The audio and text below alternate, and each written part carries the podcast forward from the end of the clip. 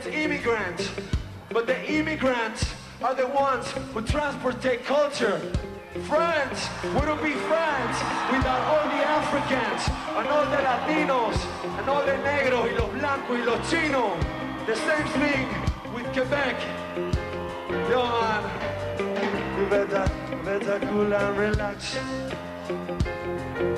We came here not just to play music. We came here to bless you. Good vibrations. In the name of Jah, Haile Selassie, I, Jah, Rastafari. King Jambo.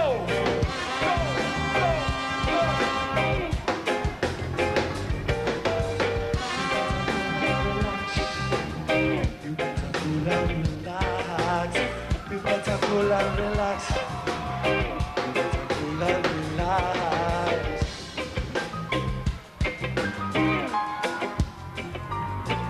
Bendiciones de Changó y de Mayán este día Montreal, claro que sí. Changó blessings for all of you, for all your families. Thank you so much. Thank you so much.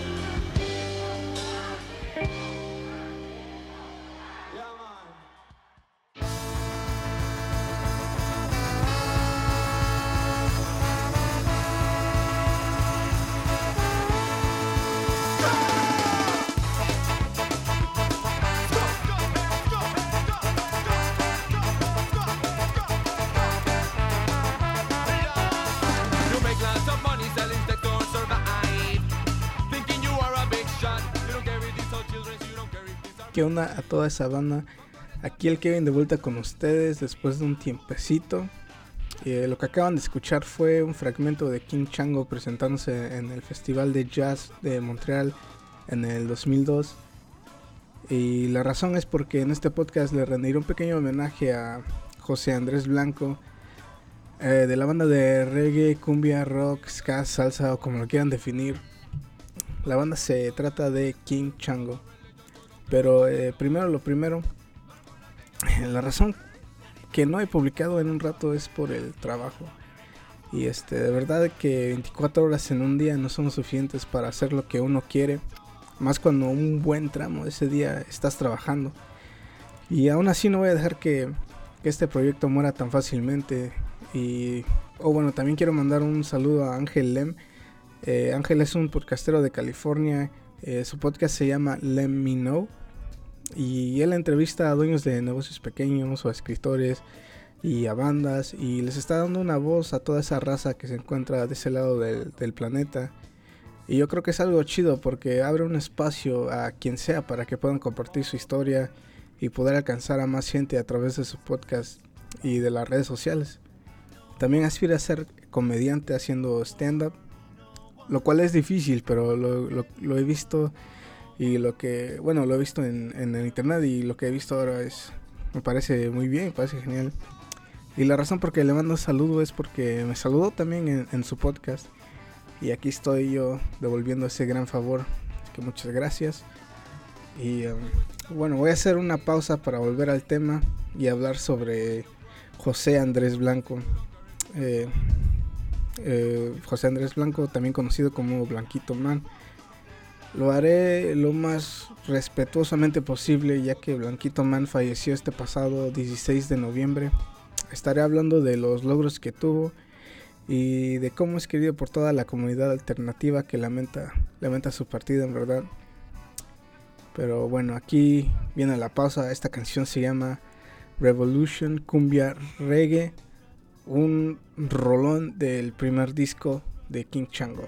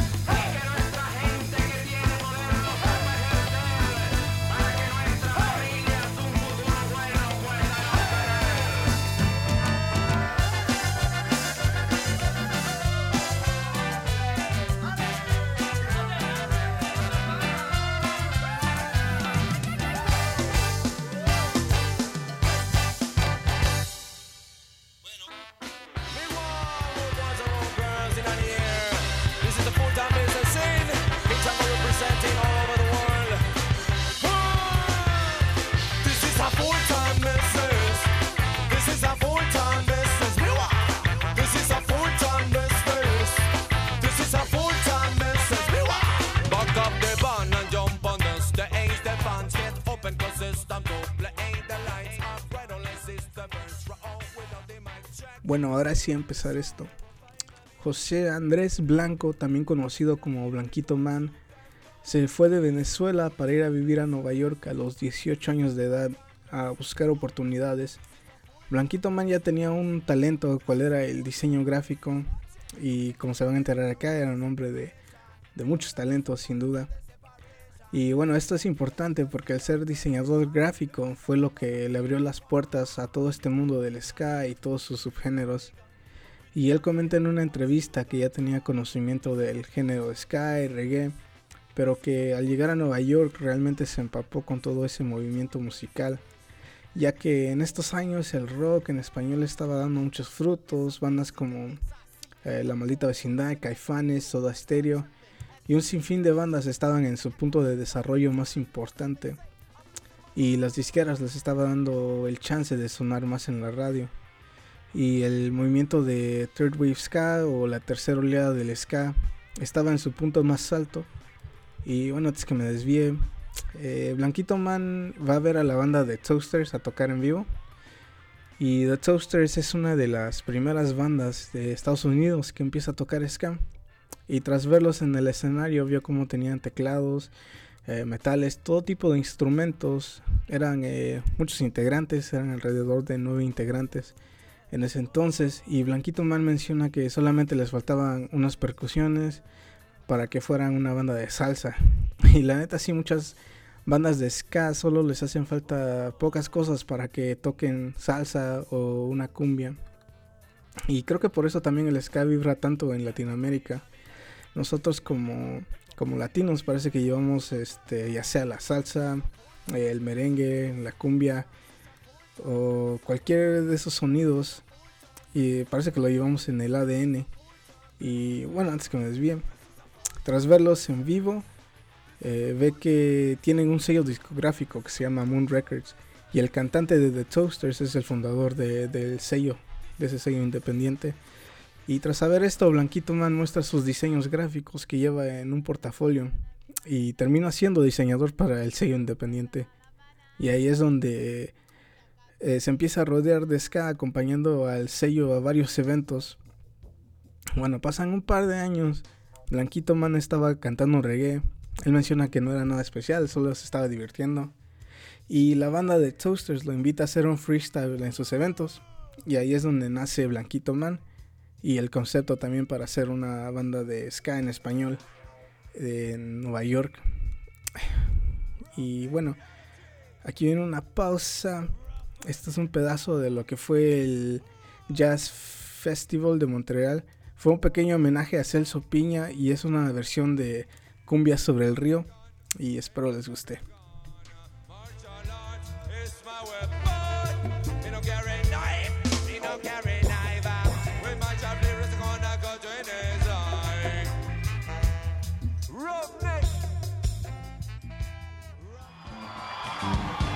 Wanna say hello to mis hermanos colombianos. Con la mano arriba, vamos.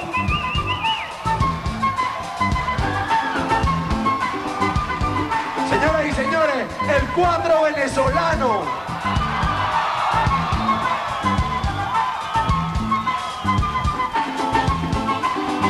Venezuela, tranquilo mi gente, hay esperanza. Hay Venezuela para rato. Hay que ponernos las pilas, ¿no? Canción dedicada al señor Celso Piña en la campana México.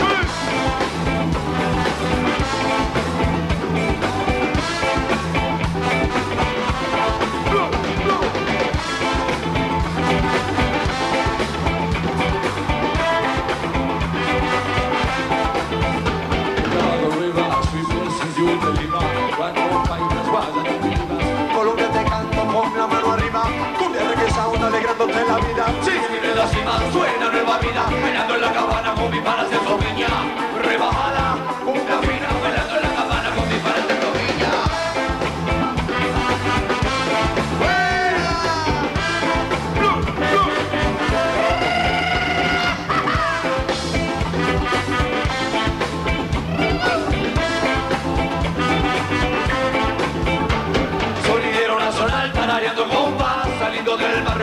vallenato cristal Sonidero nacional tarareando bombas. Saliendo del barrio chumega mexicano. México, Chumega mexicano. Chumega control machete. Mexicana two,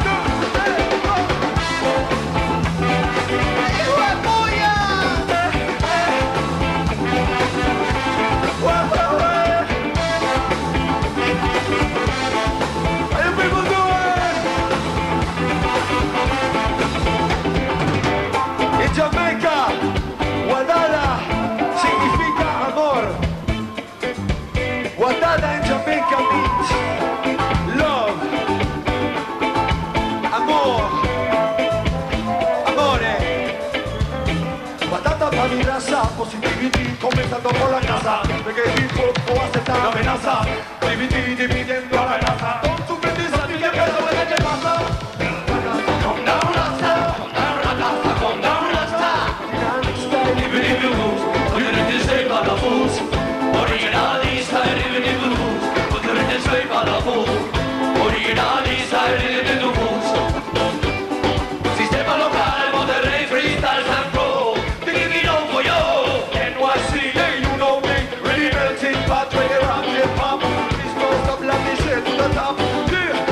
shot, kicks out all the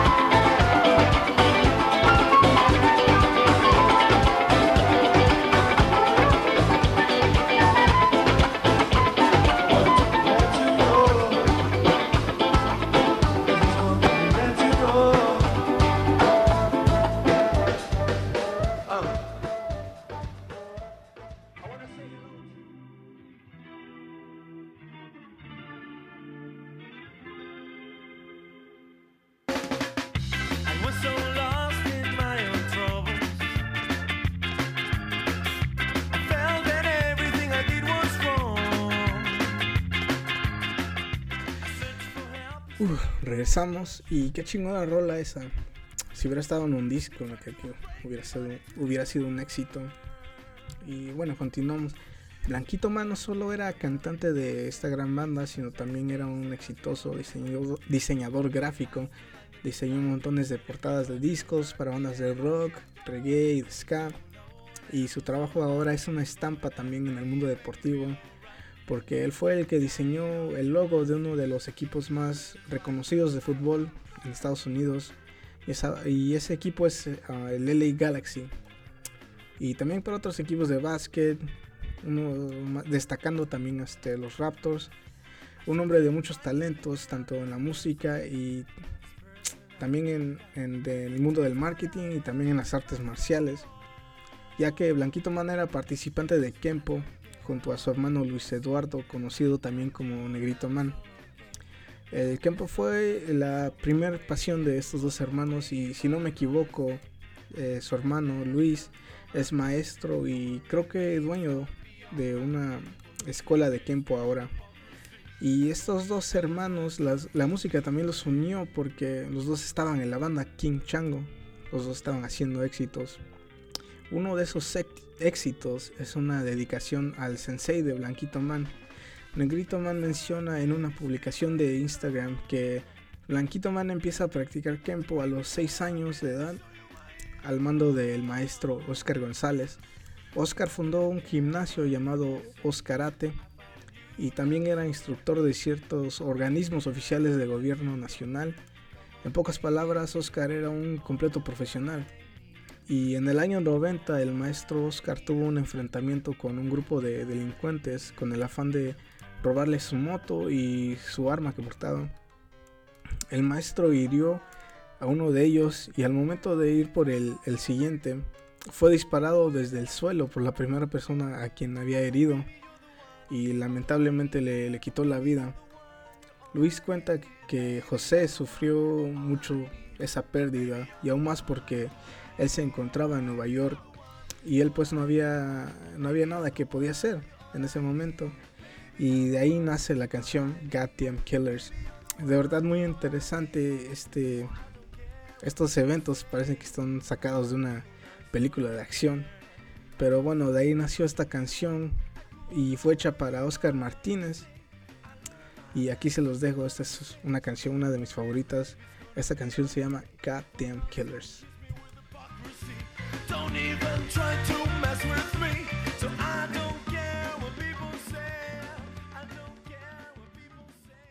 That's right, kid. We kill your damn teacher, and you can't do anything about it. Oh, yeah?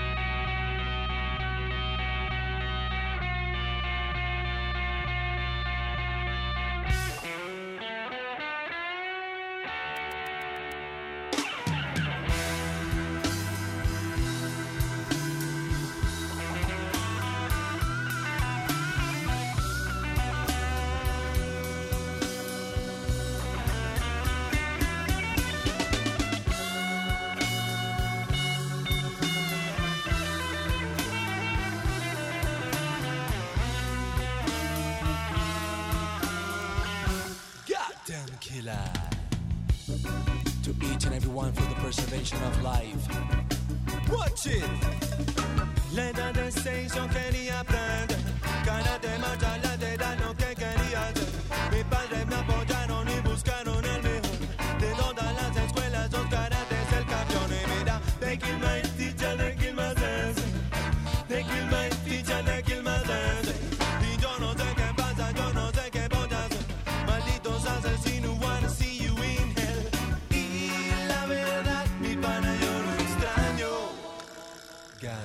Killer.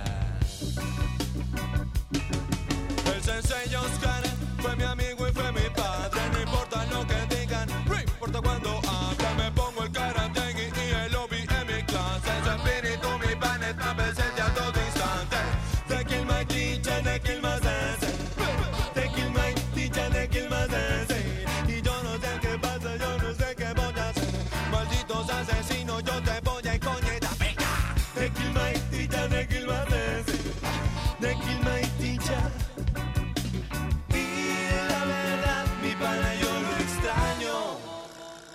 Goddamn killer.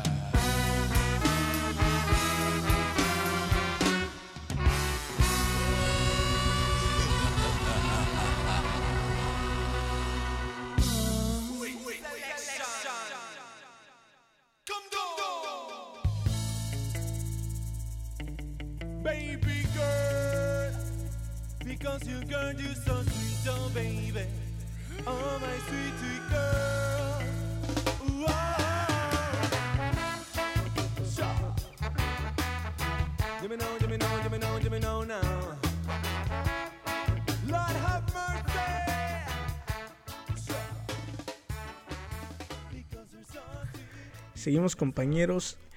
El último disco de King Chango fue The Return of el Santo y trajo el tema con cual sería la estampa de, de la banda o a mi parecer es la canción más popular de la banda y esa canción es Sin ti y sin duda Sin ti es uno de los éxitos más reconocidos de la banda y es una joya la verdad. Y también es la continuación de otra canción que fue en el primer disco y esa canción se llama Confesión. Y Confesión fue la primera canción que yo escuché de la banda. Lo escuché en un disco que se llama ah, Puro Escañol. Puro Escañol volumen 1. Esa canción está está poca madre. Y bueno, curiosamente estas dos canciones fueron directas dedicatorias a dos mujeres de la misma familia con cual los dos hermanos estaban tratando de, de conquistar. Y pum, dos éxitos salieron de esa aventura amorosa. Y puta madre, el amor hace cosas que cosas hermosas sucedan. Y bueno, este disco fue el último disco oficial con, con el sello Loaca Bob Records. A pesar de que la banda tenía contrato para 6 o 5 discos, lo que pasó fue que en este tiempo la producción de discos era demasiado lenta y la banda estaba promoviendo su disco meses después de que ya había salido. Y bueno, como este tema es algo complicado, aquí les dejo un pedazo de Blanquito Man junto a su hermano Negrito Man explicando lo que pasó y por qué usar el santo en su disco y cómo, y cómo es que funciona todo este negocio de la música hoy en día.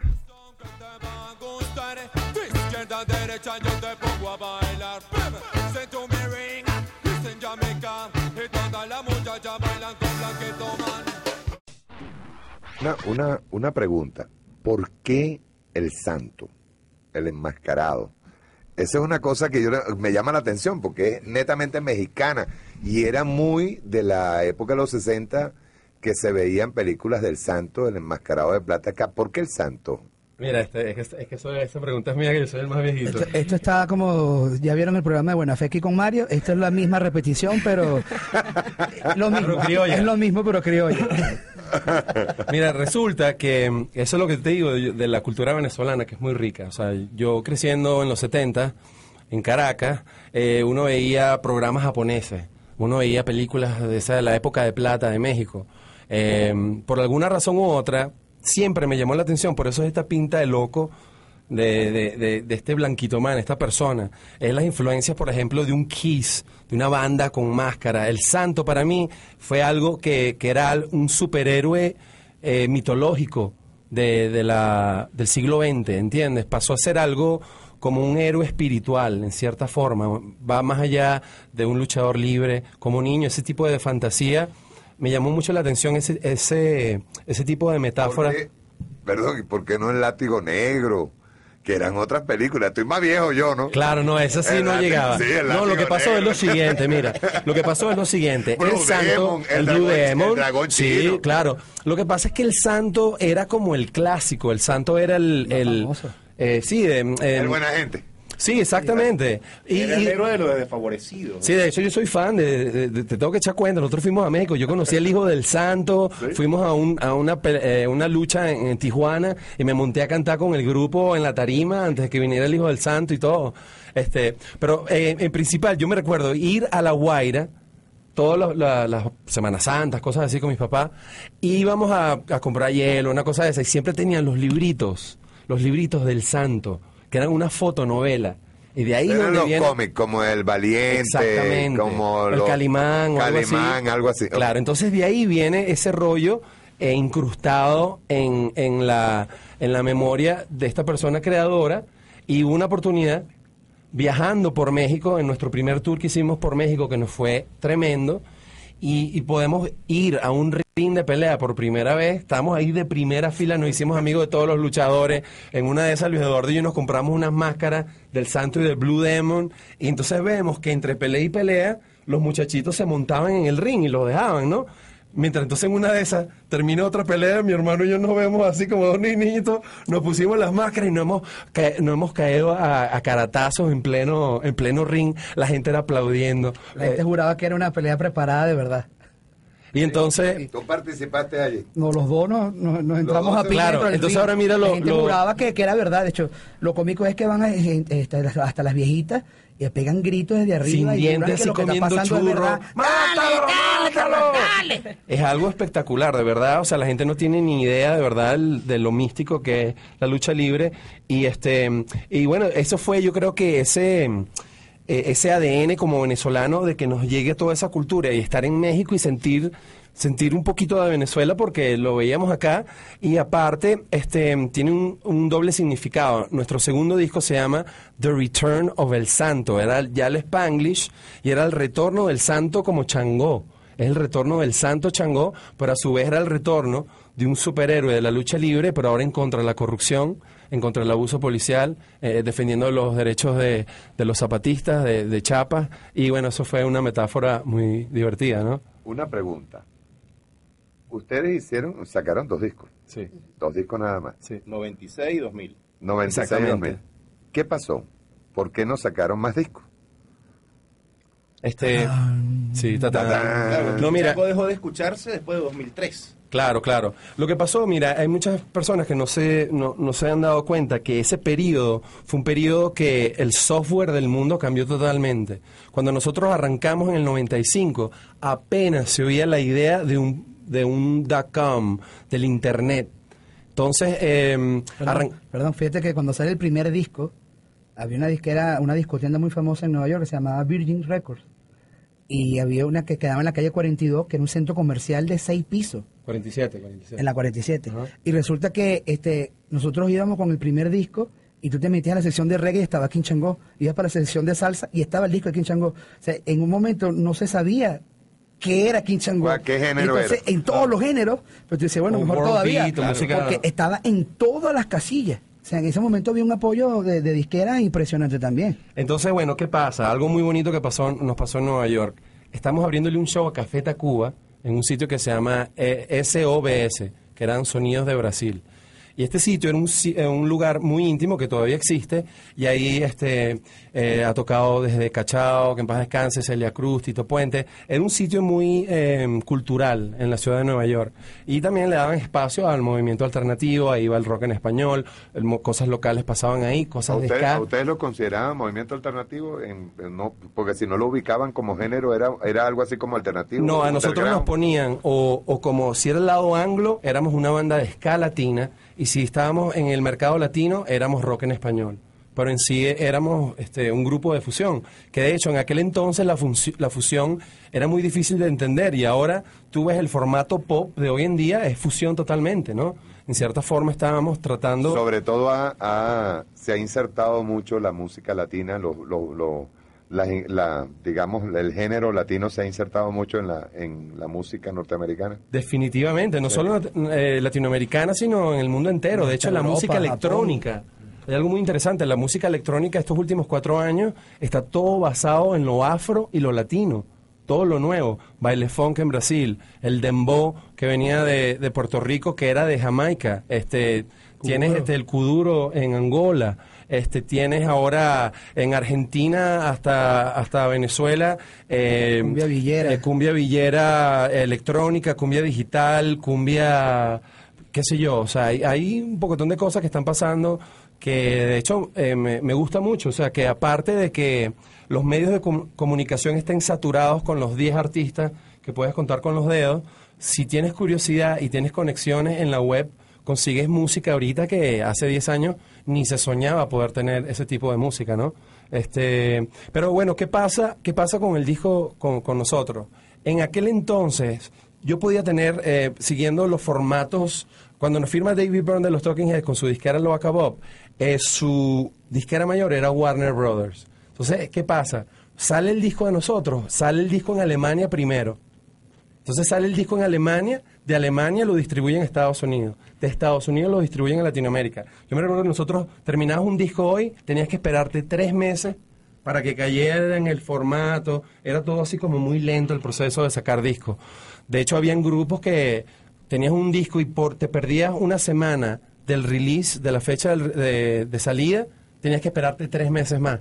Si no, No, que- tenías los másteres, De no hecho, tenías- de hecho, nosotros, como el disco fue saliendo cada tres meses en un sitio distinto, nosotros tuvimos dos años y medio más o menos promocionando el primer disco. cuando el contrato decía un disco por año. Y firmamos un contrato de seis años que eran seis discos. Y estuvimos seis años con las disqueras con dos discos. Entonces imagínate, eh, eh, salimos en los Estados Unidos el primer año. Al segundo año vamos a México como si fuera el disco nuevo. Vamos para Colombia igual y Venezuela.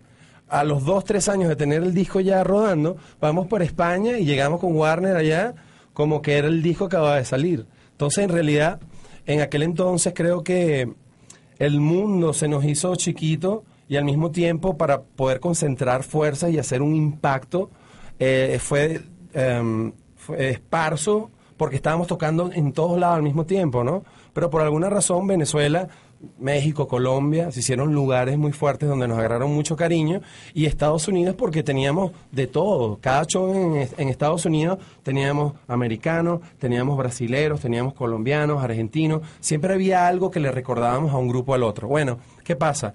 Eh, el primer, el primer, los primeros años de King Chango con lo acabó y Warner, increíble. Ellos terminan un contrato de 10 años de distribución de su disquera y pasan a, a Virgin. Y Virgin va a otra disquera a distribuir nuestro disco. Entonces viene el retorno del santo, que de hecho se tardó un año. El disco lo teníamos listo a finales del 98. Eh, salió un año y algo para que saliera en el 2000. Sacamos el disco en el 2000 y ¿qué pasa? La industria de la música cae por completo. Viene ya el .com y los websites ya era oficial. En, en- el 96 todavía no existían, o en el 95 era que primera vez que podías conseguir para quemar CDs. ¿Entiendes? Estamos yendo en cosas que ahora, el, primer ahora lo disco salió en, dos formatos, salió en cassette y salió en CD. Sí, salió. El primer DVD, el primer CD de nosotros. En esa época todavía no podías quemar CDs. Entonces, ¿qué pasa? Ya para el 2000, cuando sacamos el disco, ya se quemaban los CDs, ya empezaba el rollo de que lo podías quemar en cualquier sitio, en MP3. Las disqueras se friquean, no tenían presupuesto. no tenían presupuesto, no daban eh, eh, soporte de tour, no daban para hacer video. Entonces, había en ese ni pa' entonces, fotos. claro, en ese entonces nos encontramos en ese rollo de que estábamos del 95 hasta el 2000 sin parar, tocando, tocando, tocando, tocando, y solo para que los grupos, para que usen esto como experiencia y no les pase lo mismo, recuérdense que tocar en vivo es muy importante, pero si uno no, no deja el legado de grabar, es como un escritor, si no escribes libros, puedes ha- hacer todas las conferencias que tú quieras, pero no estás dejando nada grabado, ¿no? Y por supuesto estamos hablando en esa época también, la tecnología era totalmente diferente. Para poder grabar un disco bueno tenías que gastar 100 mil dólares. Si no, no, no, no caía al nivel que para competir. No, y las, perdón, y las diferencias del 96 al 2000. Nosotros grabamos con- en, en el primer disco en, en formato de cinta, de riel. Claro. Y en el segundo fue ya directo con Pro Tools y cuestiones que sea, ahí te, te das cuenta el cambio ya de diferencia de cuatro años, tres años, cómo todo cambió. La tecnología, ¿Y cuál era entonces la participación de la disquera? ¿Cuál era el, cuál era el apoyo? Sí, sí, Sí, el pero, mundo cambió, pero... la recuérdate, era, el era, eh, es como lo que está pasando ahorita um, en el mundo entero. O sea, la calidad de trabajo, em, la, sí, la calidad de trabajo ha bajado muchísimo. La, calidad de profesionalismo en el mundo entero ha bajado muchísimo, ha bajado muchísimo por la excusa de, la economía. Oh, es la economía. Antes eh, una disquera tenía, para hacer un trabajo bien hecho, pero un artista tenían 10 personas delegando diferentes ramas. Ahora quieren que una persona haga todo ese trabajo con un salario mínimo. Entonces, ¿qué pasa? Estamos perdiendo la- el profesionalismo. Y eso, y eso es, Y es la como... el profesionalismo se pierde la calidad. Exactamente. Entonces, em, en cierto modo, como te digo, yo de verdad no, no me quejo de, de las cosas que pasaron porque, como te digo, yo cuando comencé el grupo, yo me imaginaba que íbamos a hacer una bandita, yo grababa mi disco con unos panas y se los daba a mis panas. Yo con eso iba a estar feliz. Yo no tenía ningún tipo de sueño de conquistar nada. Yo lo que quería era expresarme eh, y crear unas ideas porque las tenía que hacer, ¿no? Sofía, vamos a permitirle a Sofía, te fijas, dama qué primero. Hola, hola Sofía, ¿cómo estás? Este, comentabas que a pesar de la ausencia, se sorprendían de que todavía se escucharan sus canciones. Eh, y comentabas en cuando decías eso, un fenómeno muy importante que es la payola. Un fenómeno que arrastra y que nos quizás nos hace seguir patrones de cuáles son las canciones que debemos escuchar o cuáles son los artistas que debemos escuchar, que supuest- para ellos son los buenos. ¿Cómo han hecho ustedes durante todo este tiempo para manejarse con la payola, sobre todo en Venezuela? Este, bueno, en realidad la payola es mundial. Este, es una mala maña y lamentablemente yo pienso que inclusive Bueno. nosotros empezamos a aprender de payola una vez que paramos de, de hacer música. Pero sin embargo, creo que ese chango que tenemos nosotros, protector, eh, este, no nos podemos quejar porque de verdad, hasta el día de hoy, de verdad, no nos, nunca se nos ha acercado nadie de radio con la propuesta de Payola. De hecho, con el tema One of a Kind, en una sola entrevista, se soltó el disco y todo el mundo empezó a colocar el tema. Y de verdad que eso nos impresiona. Sabemos que sí existe, ¿ok? Tanto aquí como en muchas partes del mundo, porque tenemos colegas, compañeros de grupos donde ellos ya hacen su pero- inversión anual de la grabación y cuánto es su inversión de Payola.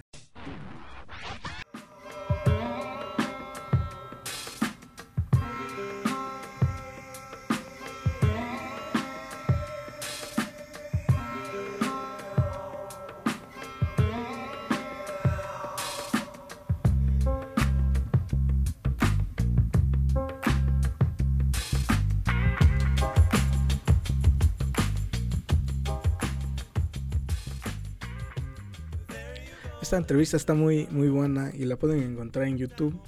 El programa se llama La Hojilla. Es un programa de Venezuela, si no me equivoco.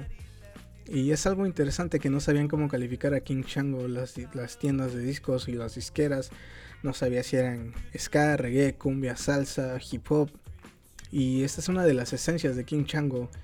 King Chango es todo esto y es una de esas bandas que creo que estaban muy antes de su tiempo y el mercado no estaba listo para, para lidiar con el éxito de, de esta banda. Y algo similar pasa con lo- los podcasts en español. Esto que están escuchando es un formato que todavía no, no hace boom en, en, bueno, los mercados, por decir en español. Pero en inglés los podcasts solo, solo son lo que están matando la radio. Ya que lo que pasa es que la radio te censura y también te dice de qué hablar y de qué no. En el mundo en español todavía no pasa, pero estoy seguro que en los años que vienen esto, esto va a pasar. Y otro punto es- antes que me desvíe. eh, José obviamente como escucharon era un hombre muy, muy inteligente y sabía de lo que hablaba. Y es cierto, ¿cómo es posible que, que bandas como estas no, fueron nominadas para un Grammys? Y, no es por quejarse, pero hay un sinfín de talento en el espacio de ska, reggae y rock que no son reconocidos porque simplemente no pagan su parte para sonar en la radio. Y bueno, otra vez los dejo con, con esta entrevista, otro fragmento. Eh, aquí está Blanquito Man junto a su hermano explicando eh, todo este mame.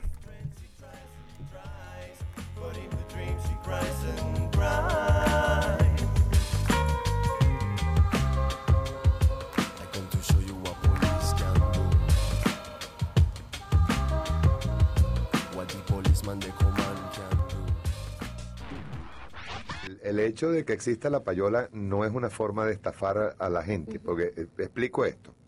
Si estamos pagando, o sea, si un artista, suponte tú, que no tenga calificación o que no tenga calidad, está pagando para que ese, para que ese disco eh, se escuche en toda la radio, ¿verdad? Estás imponiendo un, estás imponiendo un artista que no debe tener calidad cuando hay 10 atrás que sí tienen calidad y sin embargo la payola los cambia. ¿Sabes qué pasa? Que yo lo veo que ellos lo ven como, como un mundo de negocios.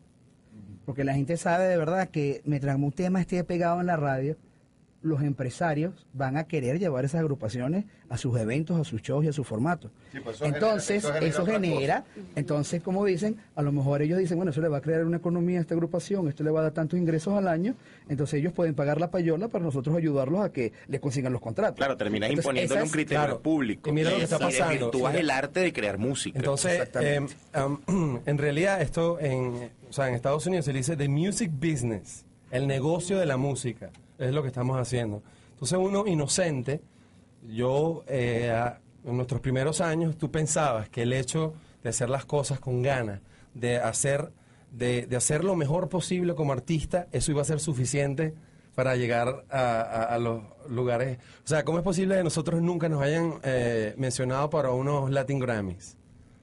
O sea, no, no, no es por ego, pana, pero nosotros somos uno de esos grupos pioneros en los Estados Unidos que ha representado ese rollo bilingüe y le hemos abierto eh, tarima y, escena a muchísimos grupos. Este, de hecho, nosotros con los primeros cinco años que, que trabajó King Chango, hicimos cosas muchísimo más grandes de grupos que ya tenían 10 y 15 años tocando. Y no era porque somos bestiales, era por eh, el ADN que estábamos manejando, por estar en el momento preciso, a la hora precisa. Y ahora, como yo se lo comenté a, Israel de buena fe, que este, en, cierto, en cierta forma, esta caída de la disquera, en vez de verlo como algo negativo, tenemos que verlo como algo positivo, que ahora podemos agarrar el coroto nosotros, pero entonces ahí viene esa arma de doble fila, de doble filo, o esa hojilla de doble filo, que en este caso, ¿cómo puede ser 100% artista sin contaminar el arte con El el, negocio. el negocio, que ahora tenemos que ser negociantes, ahora tenemos que ser empresarios, ahora tenemos que ser productores. Entonces, yo como artista ahorita, el rollo de la payola, por más que lo odie, llega un punto que te sientes como o vas a pecar o, o te mantienes rebelde y, y nadie te va a oír. Entonces, como te digo, eh, aquí, aquí no hay santos, o sea, y por más que, que nos dé eh, rabia ciertos tipos de cosas, la industria, hay veces que tienes que competir con la, con la basura. Entonces, ¿cómo puede uno competir? Entonces, bueno, hay formas que nos las podemos ingeniar y ahí es donde está nuestro trabajo, que es lo mismo que le estaba hablando a, a- a Israel, que es en qué forma podemos usar los medios de la web eh, y, y cosas que seguirán pasando, como lo fue el, el MySpace, después fue el Facebook, ahora es el Twitter. Esa es nuestra arma para ir directamente a nuestro público sin necesidad de intermediario. Entonces, sí se pueden hacer las cosas, lo único es que hay que plantearse los caminos y decir, por aquí yo no quiero ir y por aquí sí quiero ir. De hecho, como te digo, hay muchos artistas que tienen una carrera y no están sonando en la radio. Yo personalmente, yo siempre oigo música y yo no oigo radio. Entonces no necesariamente la payola es la única forma de, que te contraten, de hacer música, ni nada de eso, ¿no? Pero, pero sí tenemos que tener cuidado porque lo que está pasando, como lo que está pasando en Estados Unidos ahorita, que eh, el americano está en shock. Por primera vez, la política está tan descarada, el- la forma que las corporaciones están manejando a los políticos como títeres es tan obvia que el pueblo en Estados Unidos está en shock. En ningún momento se esperaban que, que este, el gobierno de Land of the Free fuera ahora eh, apoderada de las corporaciones. Y de la misma forma es lo que ha pasado con la música. O sea, en el mundo entero puedes contar eh, 20 artistas que son los que están pegados en todo el mundo, millones y millones de, de- de- de dólares que se han gastado en esos artistas. Y yo me recuerdo una vez inclusive un caso de aterciopelados, si no me equivoco, no quiero eh, decir mentiras, pero eso fue un chisme que alguien me había dado, de en un momento que estaban explotando el rock en español y una disquera o algo, invirtieron un millón de dólares en ellos para hacer publicidad y resulta que cuando salió el disco, eh, la broma no funcionó. Y eso era en ese entonces y todavía. eh, te ponen billete y quieres que vendas medio millón de copias en, en- en seis semanas. Si no, te engavetan el disco y es una basura. Entonces, en lo que se ha perdido, que era en la forma como un artista tenía que trabajarse, es un proceso de que, mira, el artista comienza en la cuna y sales tu primer disco y vas sacando y vas creciendo. La idea no es hacerse millonario y- y hacerse famoso con un primer disco. Eh, tienes que ganarte tu trabajo, a- a 50 pinturas, a 500 pinturas y te haces famoso. Ahora no. Llegan, agarran cualquier tipo, le meten blu. Ahora todo el mundo canta con, con autotune. Y todo el mundo es DJ. Todo el mundo es DJ, todo el mundo es cantante y este y bueno, hay algo que está pasando muy interesante ahorita a nivel de control. Miren lo que pasó con también con King Chango. Pasaron muchísimas cosas, era un momento de historia en, en esa pirámide de tiempo en el cual estábamos eh, participando. Cuando King Chango para, entra en ese momento, también fue causa de que en lo anglo y en Europa el rock pasó atrás y los DJs pasaron a ser los rockstar del momento. En Latinoamérica, ¿qué pasa? Todo el rock en español, que invirtieron dine- dinero pensando que iba a ser el crossover, que los americanos lo iban a comprar, que los europeos no lo iban a comprar, no funcionó y salió el reggaetón.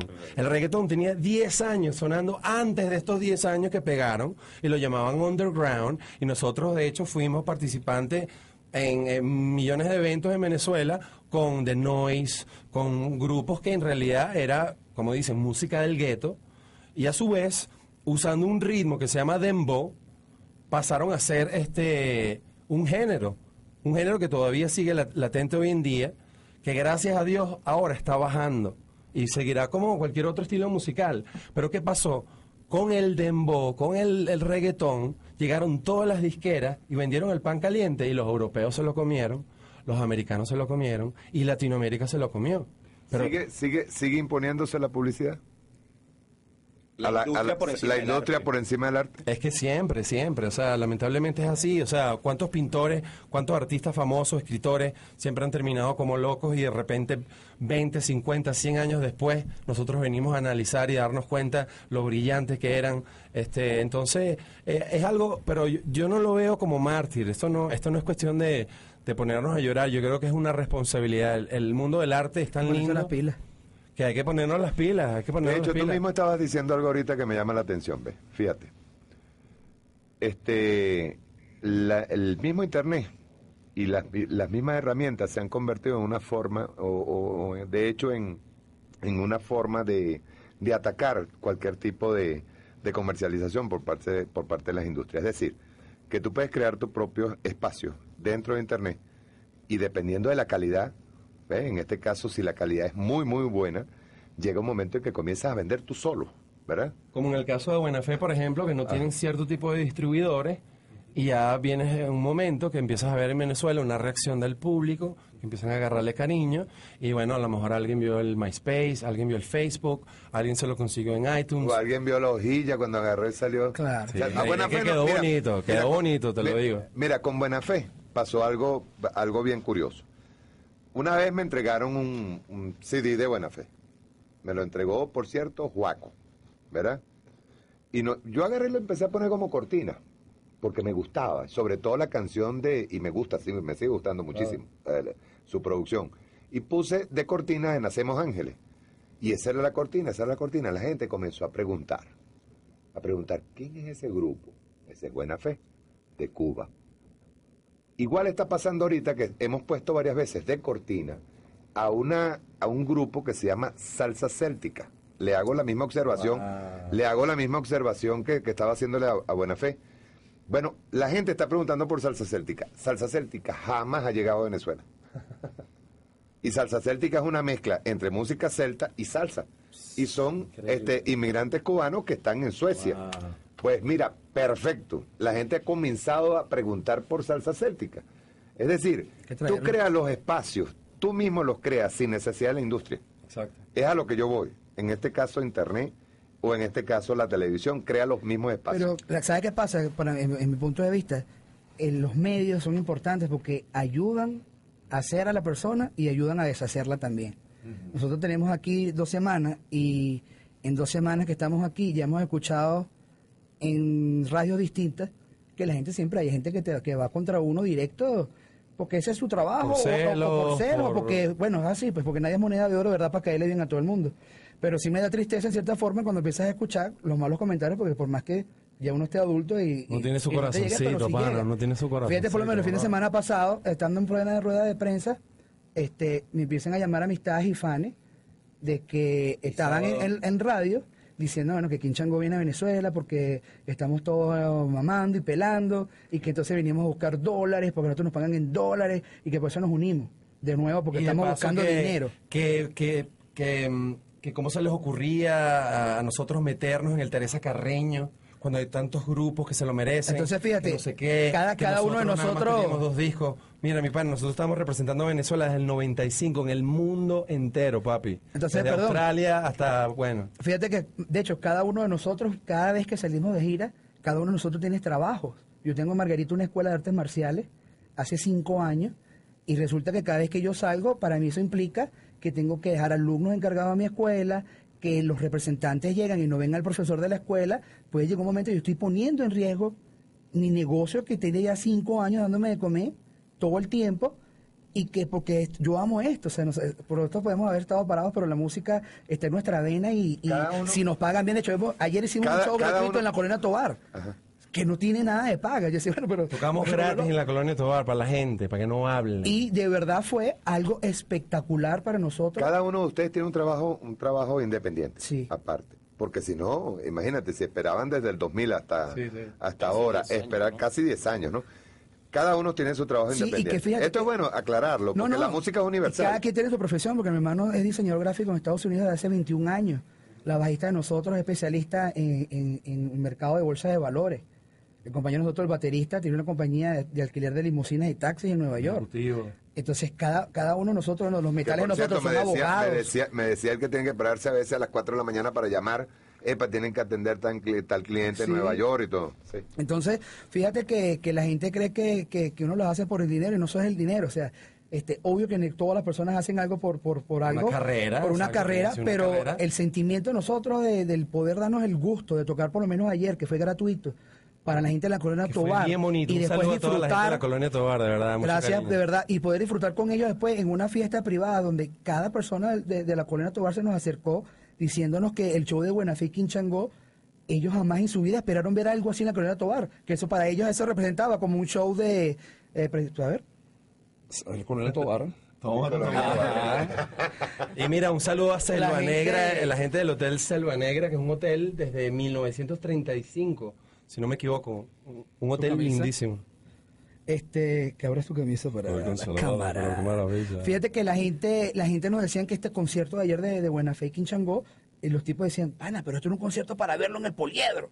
Le dije, no, este concierto era especialmente para que ustedes lo vieran aquí en su casa. Y se lo disfrutaran así, de verdad que fue algo espectacular y sobre todo el después, que casi nunca a veces tenemos esa oportunidad porque hay que salir por la agenda corriendo de un sitio para otro estado, poder disfrutar después del, del, del show una fiesta con la gente de, de la colonia Tobar. Eso fue espectacular porque ya compartí de esto con tu público y que te digan todo ese tipo de cosas. Entonces ya por lo menos la rabia que yo traía el sábado, ah bueno, me armó ya porque ya sabemos que lo que estamos haciendo lo hacemos de cariño, lo hacemos con sinceridad y de corazón. Mira, y que yo he cada quien piense lo y diga lo que Yo diga. he hecho el loco, empecé a hacer diseño gráfico desde eh, los 90. Y lo que yo hago es este lo que llaman sports branding o branding de deporte. Eh, y es este hacerle diseños o rediseños a equipos de ligas mayores. En el béisbol, en los 90, yo le hice el, logo a los Tampa Bay Devil Rays, a las Devil Rays de Tampa. Le hice el logo a los Tigres de Detroit. Le hice el logo a los Atléticos de Oakland. En, en básquetbol, yo les hice en los 90 al, al- a, los Utah Jazz, le hice el logo a los Toronto Raptors cuando salieron por primera vez eh, al mercado. Y bueno, recientemente le hice el logo a la producción de Golden Boy de Oscar de la Hoya. Le hice el logo a, a LA Galaxy de la MLS, a todos esos fans de fútbol. Viva la Vinotinto. Este, todos los fans de fútbol, que para mí o sea, llegó un punto que le, le hacía, o sea, hacía logos a básquet, béisbol, este, fútbol americano, hockey. En hockey hice el logo a, a- Panteras de Florida. a las Panteras de Florida y recientemente este año salió un logo nuevo de los Tampa, em, em, Marlins. Tampa, Tampa Lightning eh, este, de Miami. Eh, y este em, y cuando vino la oportunidad de hacer logos para equipos de fútbol, yo estaba súper prendidísimo. De hecho, el- en la portada del primer disco de King Changón en el 95 era una pelota de fútbol con una exacto con, La sala. con la sala y el CD era un- el fútbol. Para mí el fútbol era otro ícono de decir somos latinos, esto es nuestro rollo, ¿no? Y este, bueno, le hice el logo al, a- al LA Galaxy cuando fue David Beckham a jugar a, a Los Ángeles. Y recientemente, que estoy muy emocionado, ahorita los, los, este, los Marlins de Florida se están mudando a Miami y este, conocí al, al dueño Jeffrey Loria, que es el, el dueño del equipo, y le hice el logo al ballpark de, de los Marlins nuevo y le hice el logo del equipo que ahora se va a llamar los Marlins de Miami, de Miami Marlins, y lo van a inaugurar ese logo el año que viene.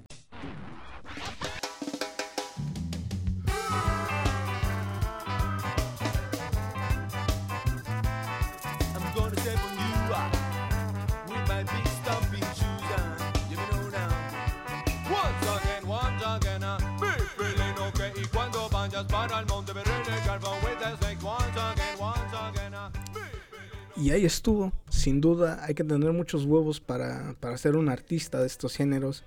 Porque el dinero, el dinero está ahí, pero también es muy escaso. Y no es mucho, la verdad. Y es muy difícil para conseguirlo.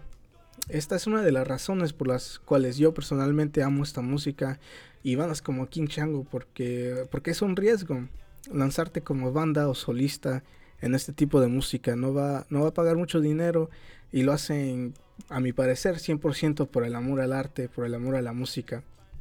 Y es algo que mucha gente no va, no va a entender, especialmente si lo único que escuchan es eh, influenciado por la radio. Y bueno, yo creo que es tiempo para otra pausa. Aquí los dejo con, con este tema que creo, la verdad no estoy seguro, pero es el último tema de estudio que se grabó de King Chango hace unos años. Y porque la banda estaba co- coqueteando con sacar otro disco. Y bueno, este tema fue lanzado, no sé si fue lanzado oficialmente o qué pasó. A mi parecer creo que fue algo independiente de la banda. Y, pero es un, es un tema de estudio, está muy bien grabado. Y este tema se llama One of a Kind y es una maravilla. Si hubieran sacado un disco con temas así, ese disco hubiera sido un éxito hoy en día. Y iba a romper madres, la neta. Bueno, aquí está One of a Kind de King Chango.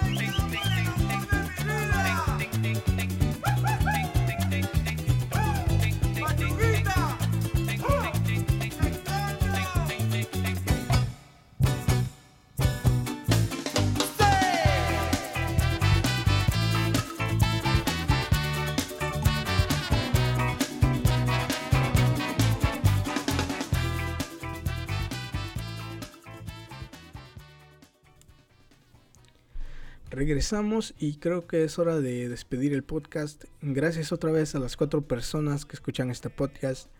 Y gracias también a Blanquito Man y todas esas personas que participaron en King Chango, Negrito Man. Y este hombre nunca será olvidado, sin duda. Eh, fue un artista muy sólido y dejará su huella por generaciones, a generaciones por venir, que descubrirán su trabajo. Y es algo que no muchas personas eh, van a poder hacer en su vida. Gracias por hacer tanta música, por tantas buenas vibras, por mandar mensajes en tus canciones. Y gracias por, por todo, gracias por todo, Blanquito Man. Que en paz descanse. Y bueno, no sé si yo siga haciendo este podcast. Se me hace muy difícil abrirme espacios para hacerlo. Eh, pero ya veremos. Como dije, es un pasatiempo. Sin embargo, no tengo mucho tiempo. El curso de este podcast es incierto, pero gracias por, por escuchar, como sea. Y bueno, los dejo con un- una última canción. Y esta es una colaboración de Raguayana con Willy Rodríguez de la banda Cultura Profética. Y este es un homenaje a King Chango, obviamente a José Andrés Blanco, Blanquito Man. Y esta canción, creo que los fondos de esta canción la están... um, es para la fundación que se está formando, que es este... Blanquito Man Foundation, si no me equivoco. Este, el Instagram de Negrito Man tiene toda la información. Y bueno, nos vemos, raza. Esto es Sin Ti, un homenaje a King Chango. Nos vemos.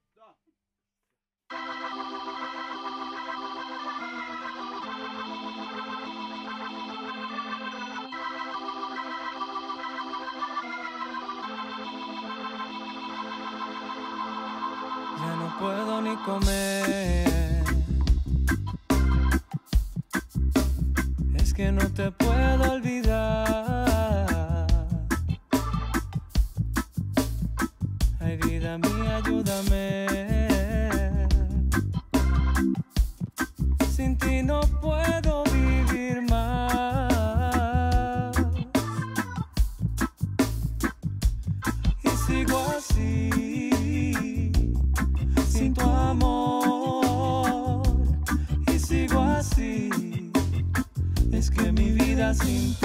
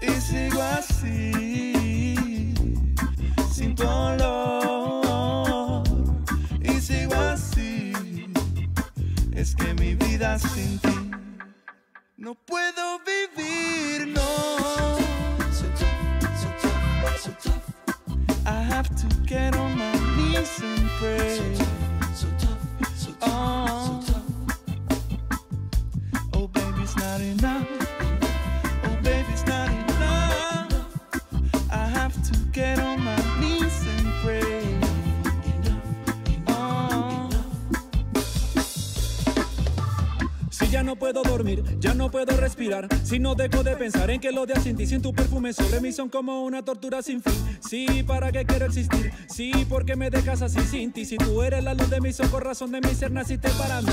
Yo no pensaba que fuera así, pero descubrí cuando yo te conocí que mi corazón comenzaba a latir. A ti no te podría mentir, jamás podría fingir. Tú eres todo lo bueno que hay en mí. Es que es muy triste mi vida sin ti, sin ti, sin ti. Sin ti. Y sigo así, sin tu amor.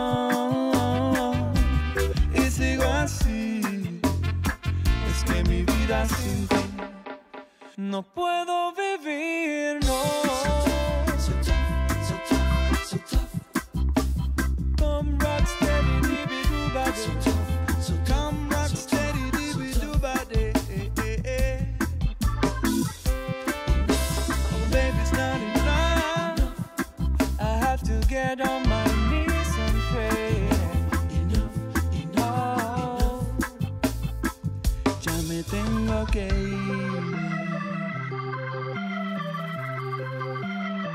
no me quiero alejar. No.